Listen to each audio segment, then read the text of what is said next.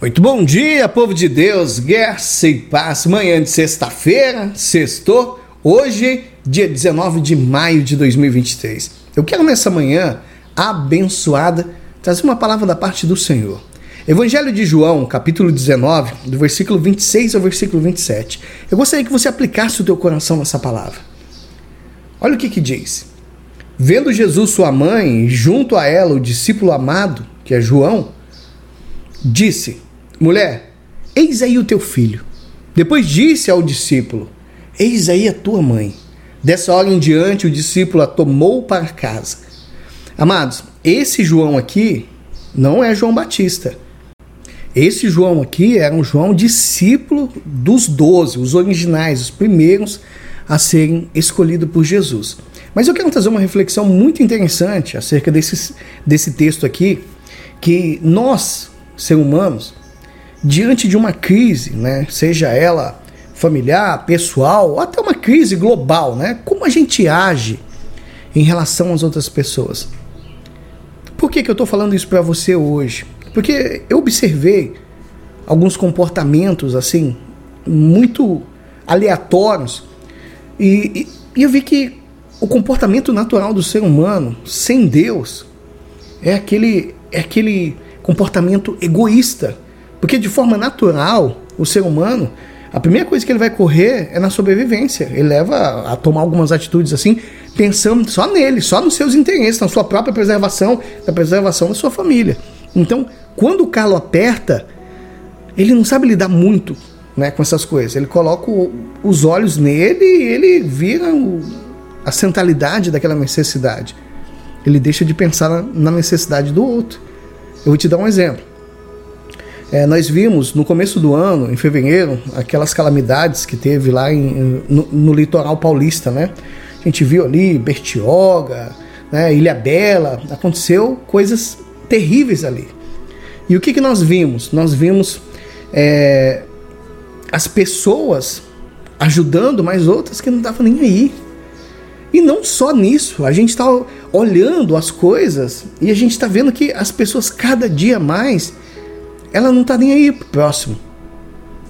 Quando a gente recebe uma notícia, por exemplo, quando a gente teve a pandemia, quando a gente teve paralisação de caminhoneiro e tal, aquilo tudo, você vivenciou isso. O que, que as pessoas fizeram imediatamente? Vou correr para o mercado, vou comprar um monte de item do mesmo aqui para mim poder fazer o estoque. Eu vou encher meu tanque de combustível, vou comprar mais galões e vou encher aqui. Amados, ela nem parou para pensar que aquilo que ela fez invibializa outra família de comprar.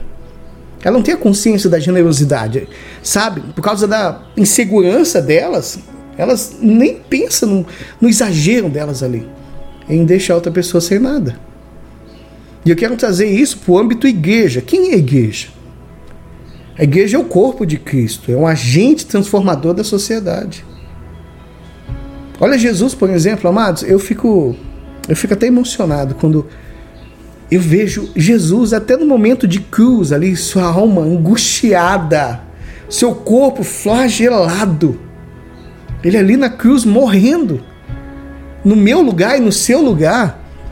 Ele ainda nos, nos dá um ensinamento assim que, olha, é incrível, é emocionante, é, é profundo. Ele se preocupou em quem ia cuidar de Marinha, sua mãe. Ele pede para João: João, olha aí, ó. eis aí a sua mãe, João. Mulher, eis aí o teu filho. Ele tá falando assim: João, a partir desse momento, a minha mãe é a tua mãe, cuida dela. Zela por ela. Mãe, a partir de hoje, ele é o seu filho, como eu sou o seu filho. Se apega nele, cuida dele, ele vai cuidar de você, fica tranquila. Amados, eu e você, eu e você, como filhos de Deus, nós temos uma aliança. Essa aliança não é uma aliança que acaba com uma semana, com dez dias, com uma hora, com uma crise.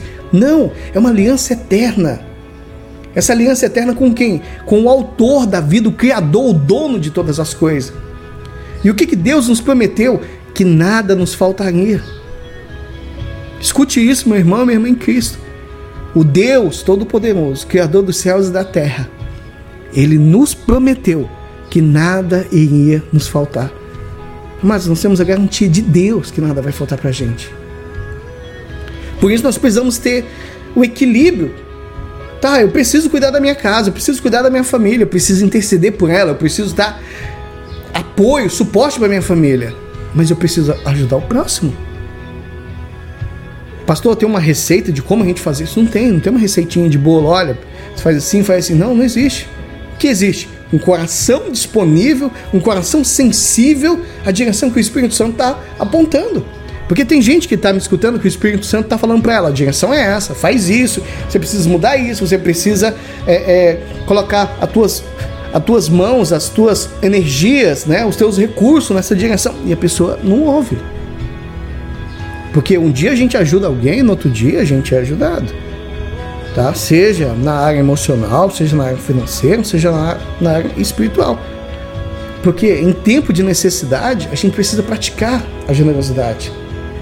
Amados, por que, que nós olhamos, por exemplo, nos orfanatos, tem muitas crianças abandonadas, e muitas vezes os nossos filhos, né, as pessoas da nossa família, elas não têm a ideia do que, que é um lar pega elas e leva lá. Ensina elas a serem generosas com aquelas crianças que estão lá. Mostra para elas o quanto que elas são amadas, o quanto que Deus tem cuidado delas, que mesmo lá, naquele orfanato, o Senhor está sustentando cada uma delas. Então, leve os teus filhos para que eles possam valorizar o lar que eles têm. Leva os teus filhos lá no lar dos idosos. Já foi lá? Vai lá. Vai no lado dos idosos, mostra para eles. Falou, filho, ó, tá vendo esses senhores aqui? Eles eram pais, como eu e a mamãe. Eles foram abandonados pelos seus próprios filhos. Por quê? Porque esses pais não ensinou a generosidade. Não ensinou um coração grato. Não ensinou para eles a honra. Eu tô falando isso para você porque eu tenho acompanhado situações, amados, olha que Ai, Jesus, é melhor nem falar muito, porque senão isso entra no coração. Então, o papel da igreja é de agente transformador. Transforme a sua família pelo exemplo. Porque se você plantar essa semente hoje, ela vai germinar. E a Bíblia diz: ensina o menino o caminho que deve andar, e mesmo quando ele crescer, ele não vai se desviar dele. Então, ensina a generosidade hoje. Compartilha isso com teu esposo, com a tua esposa, com teu filho, com teu pai, com tua mãe. Compartilha. Vá nesses local, mostre para as pessoas, as pessoas que estão abandonadas, as pessoas que é, estão enfermas, seja um agente transformador de vida. Pegue esse exemplo de Jesus, que mesmo diante de uma dificuldade que todos nós, em cada nível, temos as nossas dificuldades, nós podemos ajudar alguém. Então, meu irmão, minha irmã, não é tempo de você pensar só em você mas de transbordar o amor de Deus que está aqui, ó, dentro de nós, de forma prática. Porque sempre é tempo de praticar a generosidade. Amém? Em Sinop tem um pastor que eu admiro muito, pastor Neto, a pastora Rosângela ali, a mãe do pastor Neto, filho, amados. Que família maravilhosa e abençoada, com o coração voltado para as coisas do reino. Eu admiro muito eles. O projeto Samaritano, e eu falo para você, eu falo para Jesus, Senhor, nos ensina a ter um coração como o coração dessa família. Amém? Ele realmente faz o trabalho que Jesus está tá fazendo de, de, de ser generoso. Então, pastor, eu não tenho chamado para isso. Então, seja alguém que contribui, seja alguém que ajuda. Olha para as instituições. A igreja é um agente transformador de vida. Seja generoso, pelo menos na igreja onde você está. Desenvolva trabalhos missionários e voluntários. A igreja precisa disso. Amém? Vamos orar? Deu uma estendidinha um pouco hoje, né? Mas se o Espírito Santo permitiu, é porque você precisava ver. Senhor, muito obrigado. Obrigado, Senhor, por essa semana abençoada. Pai, eu tô aqui. Eu tô aberto à tua inspiração, Espírito Santo. No que eu posso ajudar o meu semelhante hoje. Porque eu sei que sendo um filho de Deus, todas as minhas necessidades serão supridas. Mas eu não quero apenas olhar para mim mesmo. Eu quero praticar, Pai, a generosidade. Declaro isso, Pai, em o nome do Senhor Jesus. E você que crê, diga: Senhor, eis-me aqui. Fala, Senhor, ao meu coração que o teu servo, a tua serva vai ouvir. Eis-me aqui, Senhor. Te agradeço por essa palavra. em nome de Jesus. Meu irmão, minha irmã em Cristo, Deus abençoe a tua vida, Deus abençoe a obra das tuas mãos. E segunda-feira nós estaremos aqui, se assim Papai do Céu nos permitir. Então, compartilhe essa palavra e fala para o pessoal. Ficou um pouquinho estendido, mas ouve até o final que vale a pena. Deus abençoe a todos, amados.